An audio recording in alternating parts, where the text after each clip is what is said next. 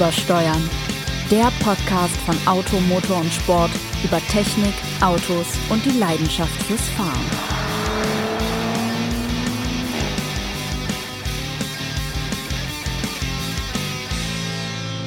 Einen wunderbaren, schönen guten Morgen, guten Tag, guten Abend, was auch immer die Tageszeit ist, die ihr, liebe Hippen Hipster, präferiert, um Übersteuern, den Automotor und Sport Podcast über die Begeisterung im Auto zu hören. Und die Begeisterung als solche, das habe ich letztes Mal schon gesagt, die kann niemand besser charakterisieren als der großartige Senderzwelle Bürokollege Jens Tralle. Ich bin die personifizierte Begeisterung. Ja, total. Ich wollte auch sagen, dass du Ressola der Test und Tating bist. Das bist du auch neben der personifizierten, personifizierten Begeisterung. Mama, Papa, Ball.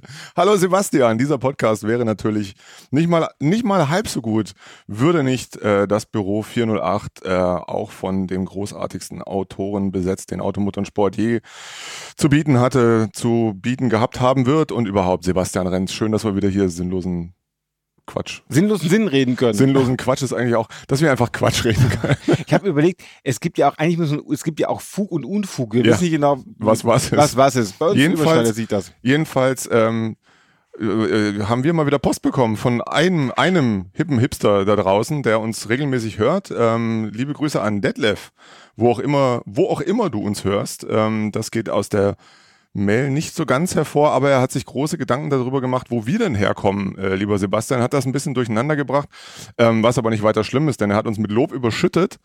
Ähm, ja, vielleicht, wir vielleicht, können wir, aber vielleicht können wir ihm ja nochmal, genau, also wir danken dafür sehr, sehr herzlich. Er hat keins übrigens dieser Autos gekauft, die wir in den letzten Folgen empfohlen haben, das muss man auch nochmal sagen. Ich habe übrigens den Eindruck, dass das auch nochmal nach. Die, die, die, meisten Autos, die wir empfehlen, bleiben über weitere Monate oder Jahre auf unserem Mobileparkplätzen stehen. Also anscheinend ist die Ambition, den Wagen zu kaufen, nicht so ausgeprägt bei unseren hippen Hipstern. Na, jedenfalls, vielleicht sollten wir ihm nur kurz erklären, äh, vielleicht hilft das ihm, vielleicht freut er sich, vielleicht hilft das auch jemand anders. Du bist tatsächlich Schwabe, ne? Ich habe früher immer gern gesagt, ich käme vom Rand der Schwäbischen Alb, was eine ja. glatte Lüge war. Ich komme direkt von der Schwäbischen Alb. Äh, und Franke bin ich gar nicht. Also das, glaube ich, wurde auch eher dir Ja, an, aber trotzdem, ist, jetzt kam, da kann man ja auch schon mal durcheinander kommen. Ähm, ich bin, selbst ich bin kein Franke, ähm, bin allerdings groß geworden nahe Franken, wenn man so will, im Neckar-Odenwald-Kreis kurz bevor sich Baden-Württemberg in zur einen Seite Richtung Franken auflöst und in die andere Richtung Richtung Hessen auflöst. Ähm, aber trotzdem bin ich es nicht und ich bin alles Mögliche, aber weder Schwabe noch Bayern noch irgendwas, sondern von allem irgendwie ein bisschen. Also lieber Detlef, das zur Aufklärung. Und ansonsten ähm, fügt er seiner, seiner Mail mehrere PS, PPS, PPPPS dran. Äh, alle mit Lob, wunderbar. Und am Ende, da werde ich nicht so ganz schlau draus, sagt er, um positiv zu enden, gut, gut gefällt mir, auch wenn der Unterhaltungswert etwas geringer ist als bei Übersteuern, der Podcast Autotelefon. An dieser Stelle liebe Grüße an die Kollegen vom Podcast Autotelefon, Stefan Anker und Paul Janosch Ersing. Ähm, ich glaube, wir, die Podcast-Autofamilie ist so klein, wir können uns auch noch alle lieb haben. Ah, absolut. Und wir sind, haben uns alle so wahnwitzig lieb und vielleicht schreiben die uns ja auch mal, vielleicht hören die uns ja sogar. Wer, wer weiß, weiß, es. Ja. Und wir, an dieser Stelle begrüßen wir auch die, unsere charmanten Kollegen aus Österreich, die seit kurzem auch einen Podcast haben von der Autorevue. Müssen wir eigentlich wegen doch die Eurovisionsmusik einspielen Können wir eigentlich machen. Zuhörer in das Österreich, der schön. Schweiz und Jetzt, Benelux. Wo Mr. Eurovision mhm. Thomas Gottschalk ja auch gerade 70. Geburtstag gefeiert hat. Äh, während Sebastian die Eurovisionshymne singt, kann ich natürlich die Zeit nutzen, noch auf unsere eigenen Podcasts Podcast hinzuweisen auf Automotor und Sport erklärt, auf den Podcast von Automotor und Sport Move und natürlich auf die großartigen, äh, auf den großartigen Podcast mit den tollsten Geschichten aus dem Bereich der Formel 1. Formel Schmidt. Formel Schmidt. Vom großartigen Michael Schmidt. Ein Hammer Wahnsinns-Podcast, den kann ich nur empfehlen. Ich bin ja ein großer Freund der Formel 1 und äh, die Formel 1, und jetzt pass auf, jetzt schlage ich einen Wahnwitz Die Formel 1 hat sich ja auch schon vor einigen Jahren äh, entschieden, alternative Antriebe äh, in ihr Portfolio aufzunehmen. Das heißt, da gibt es die MGUH, die MGUK, also verschiedene äh, Antriebsvarianten, die da zusammengefügt werden. Und wir wollen auch heute ein bisschen darüber reden, was es denn für variantenreiche Antriebe gibt oder welche Antriebsvarianten es sind. Und ich muss sagen, ich fuhr heute Morgen mit einem Auto in die zur Arbeit, das mir gute Laune gemacht hat. Und das war gar nicht so leicht. Ich war zuvor kurz beim Discounter meiner Wahl und stand da mit, stand da wieder voll ver, vermummt äh, an der Kasse wegen zwei Brötchen und drei Tomaten. Voll Brötchen bitte mit Karte, muss er immer mit Karte bezahlen. Ich, ich bezahlte also mit Karte und dann merkte ich, dass ich kurz vor dem Stau, es gibt wieder Stau, das ist auch schon, mitten im Stau fing ich auf einmal an, bei Daydream Believer von den Monkeys mitzusingen. Dann merkte ich, dass ich alt wurde. Erstens, dass ich dass ich wusste, dass es von den Monkeys ist und zweitens, dass ich bei Daydream Believer, da kommt ja die schöne Zeile, der Six O'Clock Alarm would never ring. Stimmt bei mir auch, um sechs bin ich schon lange wach, da laufe ich schon. Jedenfalls fuhr ich mit einem Auto, das mir gute Laune macht und das war der Mini E, ein elektrisch angetriebenes Auto und ich finde, der Mini war nie besser, war nie wunderbarer, war nie mitreißender und äh, weit, weit äh, Reichweitenärmer auch als als Mini E. Teurer aber, aber schon. Äh, teurer schon. das, aber, das konnte der Mini. Aber ich fand den großartig. Du bist ihn auch gefahren. Wie gefiel er dir? Mir, mir gefiel er auch, aber äh, nun, äh, bevor ich darauf, darauf näher eingehe, wollen wir einfach nochmal vorausschicken, warum wir, Stammhörer werden es wissen, wir haben uns das ein oder andere Mal hier schon über die unterschiedlichen Antriebsformen ähm, ausgelassen. Tatsache ist aber auch, das ist ein Thema, das nach wie vor bewegt und dem ja immer wieder ähm, ja, neue Nahrung gegeben wird, eben durch neue Modelle äh, wie den Mini E, über, über den wir es jetzt gerade haben. Und wir haben einfach das Gefühl, es wäre mal wieder an der Zeit, äh, über die großartige Technologievielfalt zu reden, die in der öffentlichen Debatte auch gerne mal verschütt geht. Denn da wird dann häufig nur darüber gesprochen, wer jetzt gerade bei der E-Technologie die Nase vorn hat oder nicht. Die Deutschen sind ja angeblich immer hinten, die anderen immer, immer, immer irgendwie vorne, dann auch wieder umgekehrt. Egal. Also das war der Grund, weshalb wir heute da nochmal ein bisschen plaudern ähm, und euch erzählen, was uns in der letzten Zeit so vielleicht unter den Hintern gekommen ist und ähm, für was, für wen, welche Antriebsform taugt oder vielleicht auch nicht. Und ja, Mini E, also. Ähm, ist, empfinde ich auch wirklich als ja mit die attraktivste Form, einen Mini zu fahren, ehrlich Für mich gesagt. Die attraktivste Form. Ja, gut, jetzt, du kennst mich, ich bin ja so, so, so, so ein Vollgas-Freak. So ein GP reizt mich natürlich auch, den sie gerade vorgestellt haben, leergeräumt mit Carbonverbreiterung und der stärkste Fronttriebler überhaupt, 306 PS und UPID. Ähm, aber ja, ist natürlich, die Serie ist glaube ich schon ausverkauft, es gibt ein paar hundert von den Dingern. Ähm, ja, ich glaube, der Mini E, also als E hat er seine Bestimmung gefunden mhm. und reiht sich damit in, äh, in ein Segment ein, bei dem das mehreren Autos jetzt gerade passiert ist. Genau. Smart zum Beispiel oder auch VWE ab und seine, sind, seine Derivate. Kaum sind 25 Jahre vorbei, wieder der Smart zu sich selbst. ja, schwupps.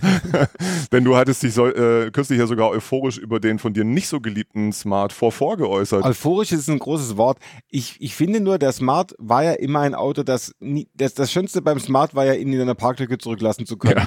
Das war, aber inzwischen fährt er mit dem Elektromotor richtig gut. Er hat einen großen Vorteil-Elektromotor. Er braucht eine schwere Batterie. Mhm. Klingt erstmal doof, hat aber den Vorteil beim Smart, dass der Wagen durch die schwere Batterie eine andere Fahrwechselstimmung hat und dadurch fängt er auf einmal an zu federn. Und er fängt auch an zu handeln. Also nicht im Sinn von dem, was man sonst über Handling versteht, aber Richtungsänderungen werden nun nicht mehr so äh, abweisend per Aufschlag, wie das bisher der Fall war, sondern man kann mit dem Auto im Kurven fahren. Er hat eine sehr angenehme Leistungscharakteristik. Früher war beim Smart ja auch dieses schreckliche automatisierte Schaltgetriebe mit sechs Stufen da drin, was einen ständig durch die Gegend geschüttelt ja. hat. Das ist es natürlich auch weg, weil der Wagen, so wie praktisch jedes Elektroauto diesseits eines Porsche Taycan eben ein Einstufengetriebe hat. Und das macht richtig Spaß, mit dem Auto zu fahren. Im, also richtig Spaß im Sinne von, in dem Maße von Spaß, wie es einem Smart einem erlaubt zu fahren. Aber das es ist tatsächlich so, dass der Wagen, auch der hat eine lächerlich geringe Reichweite von 160 Kilometer. Und da ist es doof, weil man sagt, das ist der erste Smart, mit dem ich auch gerne mal weiterfahren will, 160 Kilometer. ja, das, das war eigentlich beim Mini ja nie das Problem. Den wollte man immer gerne weiterfahren. Äh, das ist auch das größte Problem ist tatsächlich das Mini E. Man hat eben einen vergleichsweise kleinen Akku dort installiert, damit das Ding nicht zu schwer wird und damit es sich eben auch so lustig fährt, wie es sich mhm. fährt. Ähm, und klar, man kann natürlich auch durchaus der Argumentation des Herstellers folgen und sagen, die meisten Minis werden eh im urbanen Umfeld bewegt. Ja, vermutlich ist das so. Ich glaube, es ändert sich nach wie vor nichts daran oder so schnell nichts daran, dass man sich, wenn man sich für ein E-Auto entscheidet, auch ja, entscheidet für einen bestimmten Mobilitätsstil, der eben noch eine gewisse Einlassung fordert. Ja. Also man muss, wenn man reist damit, muss man das planen. Selbst wenn man jetzt ein Auto hat, wie du hast den Taycan angesprochen, ein e-tron, ein EQC, ein Jaguar I-Pace, wie auch immer, die durchaus sehr langstreckentauglich sind, dann muss man eben Ladepausen einplanen, egal wie das, wie schnell das Auto nun lädt. Ähm, sei es drum. Also darauf muss man sich einstellen. Aber ja, gerade im, im Kleinwagensegment macht das schon viel Spaß. Äh, den Smart bin, äh, den vor E bin ich jetzt noch nicht gefahren, aber das, weil du das Thema Getriebe angesprochen hast, das war ja schon immer ein Smart-Thema und Smart, die Smart-Geschichte ist ja eine Geschichte voller Missverständnisse. Ah. das musst du die Hand aufmachen, was reinlegen. Ja, genau, genau. Ähm, na, jedenfalls gab es dann mal den großartigen äh, äh Smart Roadster äh, der auch dieses äh, automatisierte Schaltgetriebe hatte. Und ähm, unsere Freunde von Brabus, äh, der großartigen Tuning-Schmiede in Bottrop, die ja auch ähm, ein 50-50 Joint Venture mit Smart hm, ich glaube, in der Zwischenzeit muss ich von der Vergangenheit, in der Vergangenheit Hatten. reden, hatten, die diese Smart Brabus-Dinger da eben gebaut haben, Werkstuner sozusagen das von Smart waren. Die haben tatsächlich einen Smart Roadster damals mit fünf, Ma- Fünfgang Schaltgetriebe, also mit, Mhm. mit Haarkulisse, so von einem G-Track-Getriebe da reingefriemelt. Das gemacht, das Auto Smart vorgestellt, die sagten, hey super, aber wir stellen das Ding ein. Tja, es hätte, wäre schön gewesen. Ähm, da, zum Konjunktiv kommen wir später. Ähm, weitere Antriebsformen, gab es jetzt kürzlich noch was E-Technisches, was wir hier, also rein elektrisch, was wir irgendwie auf dem Hof hatten? Nicht so wirklich. Das ne? wir vorhin ist- Honda E, der uns sehr gut gefallen Genau, hat. ja, ja. Das ist auch so ein Den- Auto, auch mit relativ kleiner Reichweite, aber ein Auto, das man allein wegen der Form schon mögen kann, aber das natürlich seinen Reiz auch dadurch gewinnt, dass es einen tollen Antrieb hat. Also dass so ein Elektromotor in so einem kleinen Auto einfach immer schön ist, immer Ja. toll zu fahren ist.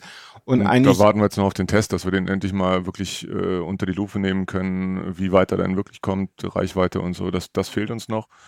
Ähm, Mini haben wir jetzt gerade auf den. Ego Live warten wir noch immer. Wann der Ja. Wagen jemals kommen wird, ist er noch nicht so ganz klar. Vermutlich nicht. Wahrscheinlich auch Ja. gar nicht mehr. Und das äh, ganze Drama um die IDs äh, habt ihr ja auch mitbekommen, ihr hippen Hipster. Ähm, die, ich bin nach wie vor der Meinung, dass das äh, das ganze E-Thema beschleunigen wird. VW hat sich tatsächlich zu viel vorgenommen zu der, oder das Projekt, ganze Projekt unterschätzt, weshalb jetzt sehr viele Autos hardwaremäßig sozusagen fertig sind. Die sind produziert, die stehen da. Die Auslieferung soll jetzt, ähm, ich glaube, Juli oder so beginnen.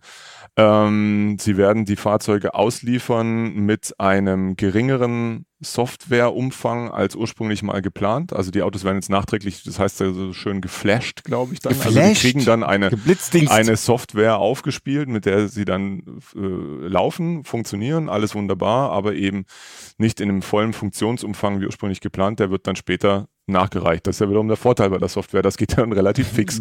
so, vielleicht sogar over the air, das weiß ich jetzt im Detail nicht. Aber damit haben sie sich ganz schön verhoben und ich hörte schon einige VW-Tochtermarken, die gesagt haben, ach, wir sind eigentlich ganz froh, dass wir nicht die ersten sind, die mit unserem MEB, also modularen Elektrifizierungsbaukasten, Produkt auf den Markt kommen. Und sie kommen ja alle, die Seats, die Skodas, die Audis dieser Welt.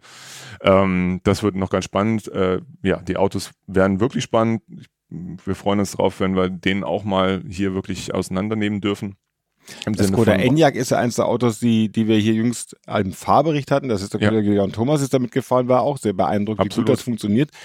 Das heißt, die Technik funktioniert, man muss sie nur noch so hinbringen, dass sie eben auch immer funktioniert sozusagen. ist also die Hardware funktioniert, es geht tatsächlich um die, um die Softwarestände, die da. Es ist, ich meine, vielleicht steht sich da auch die, die, die deutsche Automobilindustrie ein bisschen selber in, in, im Weg oder Mach generell. die Schublade mal auf genau. So, böse deutsche Autoindustrie. Nee, vielleicht auch generell die etablierten Autohersteller, die ähm, einfach sich über die Jahre einen so hohen Qualitätsstandard angearbeitet haben, ähm, der es der es dann eben jetzt, wo dieses, der, Bereich Software so komplex wird, der es eben dann auch verhindert, ähm, dass dort Produkte auf den Markt kommen, die für den Kunden vielleicht zunächst sogar funktionieren würden, Mhm. aber im Detail in der zwei Milliardsten Unterzeile des Quellcodes halt irgendwas nicht so hundertprozentig ist. Ja, man kann, man kann wenn, wenn Elon Musk sowas macht mit Tesla, dann findet man es total rockig und Ja, revolutionär. genau. Wenn VW sowas macht, sind sie Betrüger. Ja. Das ist ja auch ein bisschen das Problem, dass das eine sehr unterschiedliche Wahrnehmung dessen gibt, was denn dann passiert oder wie man das dann in der Öffentlichkeit auch diskutiert. Und die einen sind Innovatoren, die anderen sind, Sind äh, Schläfer. sind Schläfer. Oder ja, Wenn sie es äh, anders Dorfnasen, ordentlich die auch immer. Naja, jedenfalls Tesla ist auch ein gutes Stichwort. Ich bin, ähm, ich warte auch äh, nach wie vor, dass es äh, das Model Y ähm, endlich mal gibt äh, als als Testwagen, ähm, der ja sicher auch, ja, der ist ein populäres Segment, kompakte SUV, wobei man in dem Fall von einem SUV reden kann, aber zumindest von einem Charakter oder Crossover nehmen, was auch immer. Und angeblich ist es ja so, bislang konnte ich das noch nicht feststellen, aber dass äh, Tesla kontinuierlich die Autos ähm, ja weiterentwickelt. Also da gibt's jetzt nicht irgendwie Modelljahrgang so und so, sondern wenn denen irgendwie einfällt, irgendwas ist besser, dann machen sie's Und Ach so. äh, fließen, lassen das in die nicht so Produktion. Produktion einfließen und gerade eben, das, was wir ja häufig bemängeln, ist weniger die, die Performance des Antriebs, das hat eigentlich immer sehr gut funktioniert, ähm, sondern eher die Art, wie das Auto gemacht ist. Also es hat sehr mäßige Sitze, es hat eine ziemlich unterirdische Verarbeitung, muss man sagen. Wie, ich weiß, liebe Tesla-Fans, das habt ihr ja schon mehrfach geschrieben, das interessiert euch alles nicht. Weil die Gut. Steuergeräte so gut fun- funktionieren. Ja, okay, äh, geschenkt. Ähm, ist eben unser Ansatz. Ihr habt einen anderen Ansatz. Das Auto verkauft sich auch blendend. Model 3 ähm, hat sich ich weiß nicht, wie es jetzt im April war, im März jedenfalls äh, in Deutschland besser verkauft als ein BMW 5er. Das sagt ja auch schon relativ viel aus. Ähm, und zu Recht. Also von daher ähm, sind wir gespannt, was es an Neuigkeiten aus dem, dem Hause Tesla gibt. Ansonsten rollt auf uns eine große Flutwelle an Plug-in-Hybriden zu. Genau. Nach wie vor. Also es gibt ja schon viele.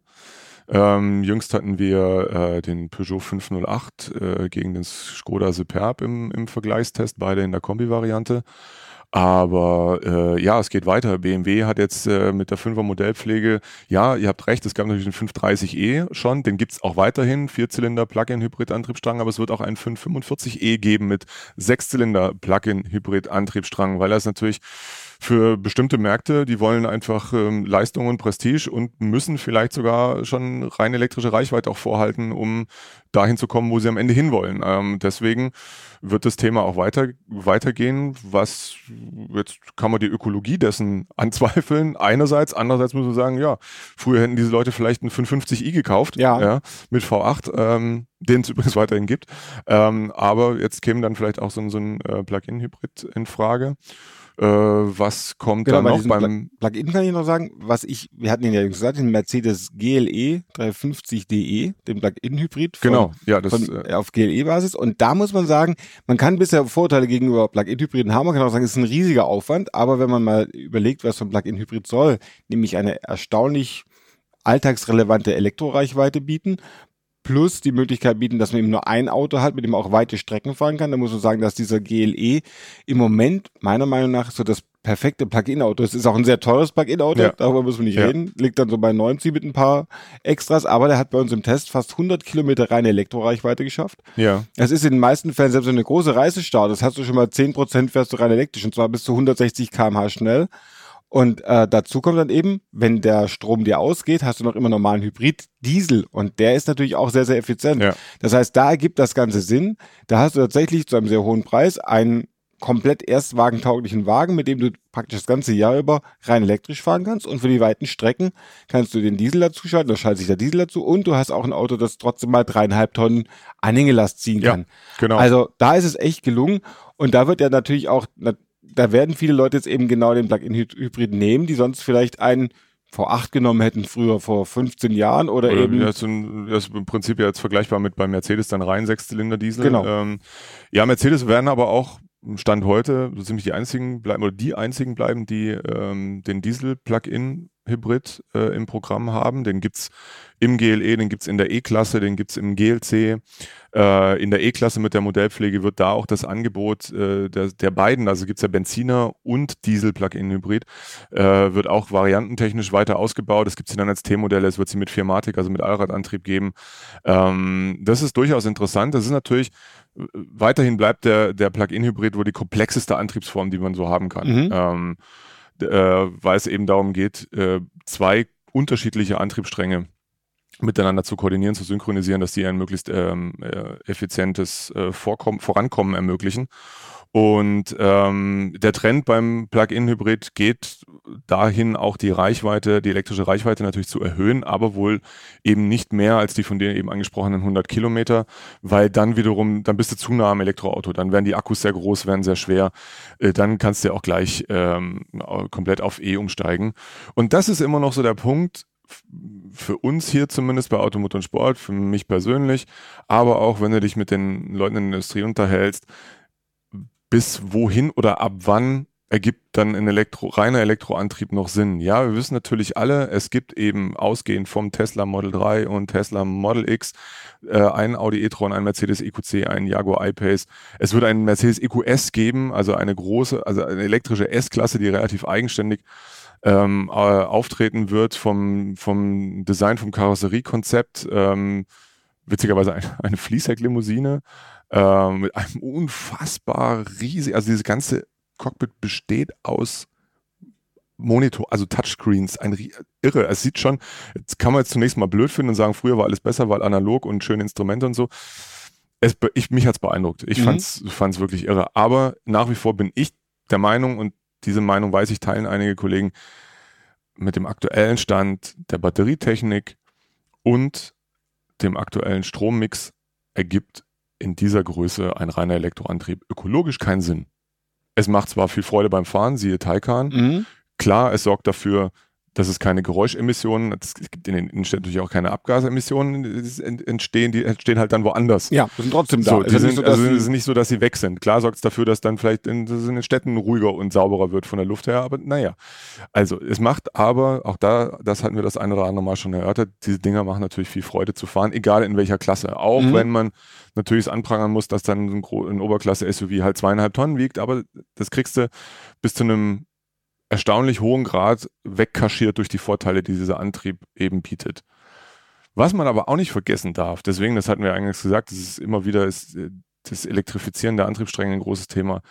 Herrschaften, es gibt noch richtig geile Verbrenner. Ja. Und zwar geil im Sinne von effizient ähm, und die auch durchaus Spaß machen. Die werden ja im Moment so effizient gemacht, selbst die normalen Verbrenner, wie zum Beispiel der TSI im Golf durch Mildhybridisierung, die man gar nicht so richtig mitkriegt, weil das einfach mhm. im Hintergrund arbeitet, dass tatsächlich die, wie soll ich sagen, die, die, die Schere, die ein reines Elektroauto an Umweltverbesserung brächte, immer geringer wird, weil die Verbrenner so gut werden, die Diesel werden auch so sauber und sind so effizient, dass es sich in ganz vielen Fällen einfach nach hinten verschiebt, bis es sich lohnt, ein Elektroauto zu haben. Mhm. Wir haben jetzt selbst in kleinen Klassen, zum Beispiel der Ford Puma gehört dazu, schon Mildhybride drin, die ganz erstaunliche Verbrauchsreduktionen bringen. Das heißt, nach WLTP liegt so ein Auto dann oft zwischen vier und fünf Liter nur. Mhm. Und dann muss es schon ein Elektroauto schon sehr effizient sein und vor allem die Herstellung der Batterie sehr das sauber sein, damit sich das überhaupt lohnt, äh, tatsächlich ein reines E-Auto zu haben. Und die breite Masse, die jetzt durch Mildhybridisierung von den normalen Verbrennern, die breite Masse, äh, effizienter gemacht wird und eigentlich auch schöner, denn mhm. die Motoren fahren sich besser. Die haben durch den Mildhybrid, das ist so eine kleine Art Elektromotor, der damit dabei ist, der schiebt nochmal ein bisschen mit, dadurch fahren die besser an, dadurch haben die ähm, die Möglichkeit zum Beispiel äh, den Gang rauszunehmen oder den Motor auszuschalten, wenn man vom Gas geht. Das heißt, das Auto rollt antriebslos, hat aber trotzdem noch die Stromversorgung über eine kleine Batterie, die sich immer wieder dann auflädt wie eine Art, ja, über einen Generator, wie, wie über eine Art Dynamo, weil der Elektromotor dann als Dynamo arbeitet und Energie zurückspeist. Wenn man zum Beispiel die Motorbremse betätigt, dann bremst das Auto über die Kraft des Generators und dadurch gewinnt er immer wieder Energie zurück. Und das ist so, soll man sagen, die, die im Moment äh, die, die Technik, die tatsächlich die breite Masse an Autos viel, viel effizienter und viel besser macht, als es vorher war. Und was man auch nicht vergessen darf, die ist in allen Verbrennern drin. Also es gibt es auch bei Dieseln. Und macht natürlich, wie zum Beispiel beim 520D, der das jetzt auch bekommen hat, den Diesel noch effizienter. Und das ist schon ganz enorm, was so ein 520D zum Beispiel jetzt schafft. Den fährt man im Alltag einfach mit 5,5 bis 6,5 Liter und hat dann ein 190 PS starkes Auto. Das ist echt der Hammer, was ja. da möglich ist. Ja, es ist ähm, so bei den, bei den Tests hat sich ja so ein bisschen kamen ja so leichte Schwankungen jetzt zutage, dass manchmal diese Mildhybridisierung wirklich einen hohen Effizienzvorteil mhm. gebracht hat, siehe beispielsweise äh, der Golf. Dann, wenn du eh schon von einer hohen Basis kommst, ich meine, Golf, ein Golf war nie jetzt äh, äh, einer, der Mords verbraucht hat, aber ähm, beispielsweise beim 520D ähm, war der Verbrauchs, die Verbrauchsersparnis dann doch sehr überschaubar für das, was man an Technik da dann noch mitfährt. Dennoch ist es einfach ein ähm, ja, es ist einfach eine wirtschaftliche Variante und mhm. trotzdem auch eine sehr effiziente in, in Hinblick auf, ähm, auf Emissionen, äh, also Verbrauch, Emissionen geht ja alles einher, meistens. Ähm, ja, und das wird gerne vernachlässigt, vor allem auch, wie viel Technik in diesen Motoren steckt. Also wenn man sich überlegt, äh, beim Golf, der, der äh, 130 PS TSI-Motor, der verfügt über den sogenannten Miller Cycle, ein spezielles ähm, Brennverfahren im Motor ähm, mit, mit, ähm, mit längeren Auslastzeiten. Warte mal, dass ich das jetzt richtig erzähle, können wir aber gerne nochmal de im Detail drauf eingehen. Und er nutzt einen Turbolader mit äh, variabler äh, Schaufelgeometrie, was eine sehr aufwendige Technik ist, die beim Benziner bislang nur Porsche im 911 Turbo nutzt. Ähm, da ist es letztlich egal, was es kostet. ähm, deswegen das Problem ist da eben auch so ein bisschen, äh, sind die Temperaturen, die da vorherrschen. Äh, deswegen gibt es bei VW aktuell noch eher in den schwächeren Varianten, um die Materialkosten etwas geringer zu halten. Aber äh, so hat man mir erzählt, wird sich das auch auf die anderen Turbo-TSI-Varianten mittelfristig mal ausdehnen. Wenn man sieht, Mercedes hat äh, jetzt mit der E-Klasse Modellpflege gibt es den M254, einen Vierzylinder Benziner, ähm, 2-Liter-Motor, der eben mild hybridisiert ist, der sogar einen elektrisch angetriebenen Verdichter hat noch drin. Äh, das ist schon irre, was da, was da an Technik drinsteckt, was da an Leistung rauskommt. Mein 2-Liter-Motor mit 272 PS und ähm, mit bis zu 400 Newtonmeter Drehmoment, das ist, kann das man ist schon, ganz haben. Also ordentlich. Also das, das fährt dann auch ganz ordentlich. Das hat man früher im 560, glaube ich, gehabt, diese ja, Leistungsgröße. Ja. V8 mit 5,6 Liter Hubraum. Und das macht jetzt der Turbo mit Mildhybrid und das wahrscheinlich zu einem halben Verbrauch kann ja, man davon ausgehen. Ja, also das ist, schon das, das, das ist tatsächlich so, was wir, was wir beobachten können mit Umstellung von NFZ auf WLTP, also diese unterschiedlichen Homologationszyklen, nach denen die Werksangaben der Verbräuche ermittelt werden. Das hat schon wahnsinnig viel gebracht, weil WLTP so, so deutlich näher an der Realität ja. liegt, als es NFZ war. Wobei man auch sagen muss, gegen Ende haben wir festgestellt, dass unsere Fahr Testfahrzeuge, die ja ähm, in einem sehr aufwendigen Verfahren äh, verbrauchsgemessen werden, auf unserer Eco-Runde, die äh, im öffentlichen Straßenverkehr gefahren wird, natürlich Real bewusst sparsam. Traffic. Real Traffic, genau. Dass da die dort erzielten Verbräuche sich stark den NFZ-Werten mhm. sogar angenähert haben. Klar, NFZ galt, also der Wert, der da stand, galt ja für diese sogenannte, diesen Drittelmix. Dann glaubten viele, das ist das Auto, was es dann verbraucht, wenn ich es fahre. Nee, das war es nicht. Bei weitem nicht. Aber ähm, Tatsache ist, die Motoren haben sich schon irre entwickelt. Also, und, es, ja. und es sind, es sind ja auch, die sind ja auch nicht langweilig. Also es ist jetzt nicht so, dass man sagt, ha, früher war alles besser, weil da hatten wir dann tolle Saugmotoren hier und dort. Nee, nee die waren sehr selten. Ich glaube, man hat ja. die wenigen, die es gab, so ein bisschen verklärt, aber so ja. getan, weil auch so, also so ein 1,6 Liter 100 PS Sauger im Golf war Nein, jetzt auch nie toll. Auch der 2 Liter 115 PS im GTI Golf 3. Ha, da hat man schon sehr, auch so ein VR6, wenn wir ganz ehrlich sind. Och, ja, nee, war oh, hm, alles nicht ganz so, nicht so, nicht ganz so dufte. Und das Schöne ist, die Elektrifizierung wird dafür sorgen, dass uns besondere Motoren erhalten bleiben. Ähm, beispielsweise äh, ein, ein, so viel Kaufberatung muss ja sein an dieser Stelle, ein absoluter Volkswagen, der Lamborghini Aventador. Gerade wollte ich nach dem ähm, fragen. Mit dem V12 Saugmotor. Den wird es weiterhin geben, äh, eben weil man es elektrifizieren kann, dadurch zum einen den emotionalen Nachteil, den so ein Motor ja tatsächlich hat, dass er von, äh, von unten heraus vergleichsweise, also im Vergleich mit aufgeladenen Motoren, wenig Drehmoment bietet. Das kann man durch die Elektrifizierung wegboosten, wegboosten, boosten, pusten.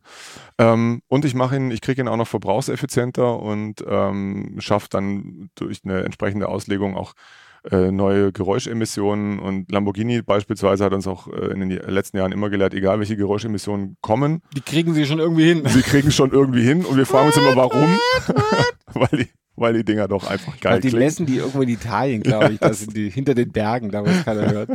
Die hat schon gepasst. War also äh, genau, war bene. Ähm, ja, also von daher ist es ist schon bemerkenswert zu sehen, was es da alles gibt und deswegen auch der Rat an euch, liebe äh, hippe Hipster, wenn ihr euch mit dem Gedanken tragt, ein neues Automobil zu erwerben. Ähm, ja, die Verlockung ist natürlich groß, sondern sagen, ja, ich brauche unbedingt Elektro, weil Elektro ist die Zukunft. Das kommt immer, das kommt wirklich darauf an, wie ihr euer Auto nutzen wollt. Die Zukunft ist und auch meistens noch nicht da. Das ja, ist noch ein Nachteil der Zukunft. Kommt also, gerne mal etwas später, ja. halt in der Zukunft dann. So. Eben, kommt ja doch. Braucht doch eine Steckdose. Ich glaube aber, dass die meisten Hippen Hipster gerade noch an ihrem Stammtisch im Brenzelberg über die längeren Ventilöffnungszeiten diskutieren. Wie genau das an meinem Miller-Cycle war. Und das mit dem Stammtisch, äh, dazu empfehle ich, das hat uns ja ähm, Hubert Aiwanger so wunderbar erklärt, wie das funktioniert mit äh, den Kumpels und den 1,5 Meter Abstand und so.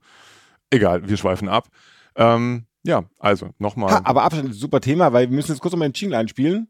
Wenn auch Sie weiter den Abstand achso, halten muss, wollen, jetzt muss ich singen. Verdammt. Genau, du musst nee, ich singen. will aber nicht singen. Wenn auch Sie weiter den Abstand halten wollen und zum Beispiel nicht ins Kiosk gehen, dann können Sie nämlich einfach Automotor und Sport, die Zeitschrift zum Podcast, auch abonnieren unter auto-motor-sport.de. Nein, ihr könnt sie abonnieren, nicht Sie. Also ihr könnt sie abonnieren. Ihr könnt sie aber auch einfach kaufen, weil ihr dürft ihr wieder raus, müsst ihr eine hässliche Maske aufziehen, ist aber nicht schlimm. Lohnt sich für Automotor und Sport und Ihr könnt uns natürlich hören auf iTunes, auf Spotify, auf Audio Now, auf dieser, über die Automotor und Sport Homepage oder natürlich über die wunderbare neue Automotor und Sport App, App. die ihr alle yeah. auf eurem Telefon habt ja eh. Äh, das war jetzt, glaube ich, das, was ich noch sagen sollte. Das war die Werbung ohne Musik. Genau, und, das tut mir ähm, leid. Ich habe vorhin immerhin die Eurovisionsmelodie eingesungen. Ja, das, ich bin da, ich bin dann so furchtbar unspontan. Ich weiß nicht, was ich hätte singen sollen. Irgendwas von Bata Illich vielleicht oder pff, oder von Ahnung. Alter Badia, das hast du auf der Bücher drauf. Was war, ja gut, da sieht man wieder ich aus dem christlichen ja, Haushalt. Meine Mutter hat den Kirchenchor dirigiert. Bei mir da, da läuft drauf. das einfach. Ich kann ja. immer Danke für diesen guten Morgen ich. Genau, ja. Ich, wie gesagt, ich schwanke noch zwischen Andy Borg und Bata Illich, aber irgendwie fällt mir am Ende dann auch wieder nichts ein. Danke für diesen guten Morgen, könnte ich jetzt sagen. Aber der Morgen ist natürlich nicht vollständig ohne einen kleinen ja. Gang hinüber in den Wartesaal des Konjunktivs, in dem Zieht ich jetzt. Die äh, an. Soll ich zu dir rüber schlafen erstmal? Ähm, hast du, wenn du schon was aufgerufen ich hast, schon was aufgerufen. dann fang du doch mal an. Ich, Denn ich habe mir gedacht, ich möchte den alternativen Antrieb bis ans Ende der Reichweite ausnutzen und habe dazu ein Fahrzeug gefunden, von dem ich wusste, dass es es gibt, ich habe es aber noch nicht gesehen. Und das ist der an sich entsetzlich schlechte Nissan NV200. Der NV200 mm. ist ein kleiner Transporter, den habe ich, den gab es nur mit 1,5 Diesel und der fuhr entsetzlich, um es mal so zu sagen. Aber, liebe Hippen Hipster, es gibt den Diesel nicht mehr. Es gibt den Nissan NV200 nur noch als Elektroauto. Und gerade haben wir gelernt, ein Elektromotor hat durchaus das Potenzial, ein entsetzliches Auto zumindest wegersetzlich zu machen. Und jetzt habe ich ein Auto gefunden, das mir sehr gut gefällt. Der Nissan NV200 wird nämlich von einer Firma in Bayern zu einem Camper umgebaut. Nein. Ja, doch. Das oh. ist der Alpin Camper. Ich weiß jetzt nicht genau, ob man sich in alpine Gebiete wagen sollte mit einer Bodenfreiheit von etwa 15 Wenn da oben eine Steckdose ist schon. ist eigentlich da oben auf der, auf der Zugspitze. Braucht, ja. braucht man halt ein langes Kabel, um da hochzukommen. Der NV200 als Alpin Camper kostet die Kleinigkeit von rund 40.000 Euro, ist aber trotzdem ein Kastenwagen mit einem reingesägten Fenster, was ich super finde. ich finde Fenster in, in Autos reinsägen, das hat einfach eine Tradition, über die wir nächstes Mal reden müssen. Absolut. Und äh, dieser Wagen hat auch eine Küche, die aussieht, als wäre sie selbst geschreinert, was daran liegt, dass, dass sie selbst geschreinert ist. Aber es sieht sehr wohnlich aus. Ich finde auch, es ist auch dieses, dieses, Fla es ist, es ist dieses flauschige Filzverkleidungsdings, ja, ja. ist, glaube ich, vor allem Wärmedämmung, weil oben auf dem Berg, das muss du ich dir nicht sagen, Na, da wird es kalt. Ja, so ich bin ja eher nicht auf dem Berg. Uh, und dieser herrliche Wagen ist also sogar mit einem Einflammenherd ausgestattet. Es ist ein Neufahrzeug hat auch schon eine Reichweite von 82 Kilometern, also die alpine Gegend sollte nah sein. Er kostet 15, er ist 15 Kilometer schon gelaufen hat eine Batteriekapazität von 40 Kilowattstunden, damit kommt er dann schon so 150 Kilometer weit bei dem Normverbrauch. Äh, und was ich noch sagen wollte, hat Klima, alles ein super duper. Kann man dieses Sofa jetzt eigentlich zur Liegefläche umbauen? Ja, natürlich. Das Sofa wird eine Liegefläche für zwei. Ach. Also jetzt vielleicht nicht gerade für uns zwei, uns zwei aber. einsame Herzen. Aha. Hm. Drum auf der Alm. Ja, ja. Da, wir hören dann zusammen noch die schönsten Hits von Marianne und Na, Michael, werden wir uns auf dem Einflammen Kochherd. Und genau, und dann uns doch irgendwie die Alpine herbeiwünschen. Oder wenigstens den Subaru Levorg, mit dem wir genau. noch weitergekommen wären mit dem wäre weitergekommen als bis auf die IP. Ach, da geht's, es wäre noch weitergegangen. Guck mal, da hättest du die Küche noch gesehen. Jetzt bist du schon gegangen. normal. Da sieht man auch die, Arma die Armaturen. Der hat tatsächlich ein Armaturenbrett, weil Armaturen sind ja fälschlicherweise nicht die Dinge, die da im Cockpit rumschwirren, sondern sind eigentlich Wasserhähne. Das wollte ich noch sagen. ISA Outdoor Center bietet diesen Wagen hinter Gebirgsjägerstraße an. Lenkries. Ich finde, besser kann es nicht werden. Nee. Der Wagen kostet 40.000 Euro. Liebe Hippen Hipster, da seid ihr eine Weile unterwegs, wenn ihr damit dann zum Prenzlberg zurückfahrt. Aber wer diesen Wagen kauft, nee, diesmal gibt es kein Abo, weil ihr kauft es ja eh nicht. Also ich kann ja. jetzt auch sagen, ich könnte, könnte auch sagen, ihr kriegt meinen Kangoo, aber ihr kriegt ihn eh nee. nicht.